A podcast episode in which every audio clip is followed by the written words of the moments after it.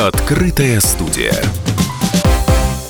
Возможности заниматься внешней торговлей в нашей стране есть. Об этом шла речь на онлайн-дискуссии на сайте dp.kp.ru.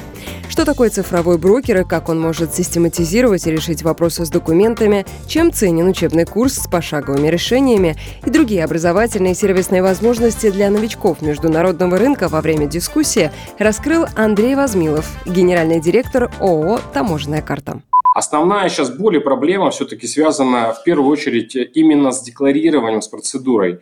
А для этого мы уже сегодня запустили нашу новую операционную систему, которая исключительно построена именно под декларирование, ну, с дополнительными опциями, конечно, платежами, э, сервисом с точки зрения юридического комплексного сопровождения и так далее. То есть вот мы, по сути, сейчас предложили рынку, создали такого некого цифрового брокера, в котором клиент может либо самостоятельно осуществлять э, манипуляции, и мы, собственно, предлагаем ему современные технические решения для электронного документа оборота как с таможней, так и с любыми службами, требования которых э, необходимо для пересечения границы. И второй большой блок, да, который мы а, заложили тоже в нашу а, платформу, это именно уже популяризация сервисов ВЭД среди предпринимателей.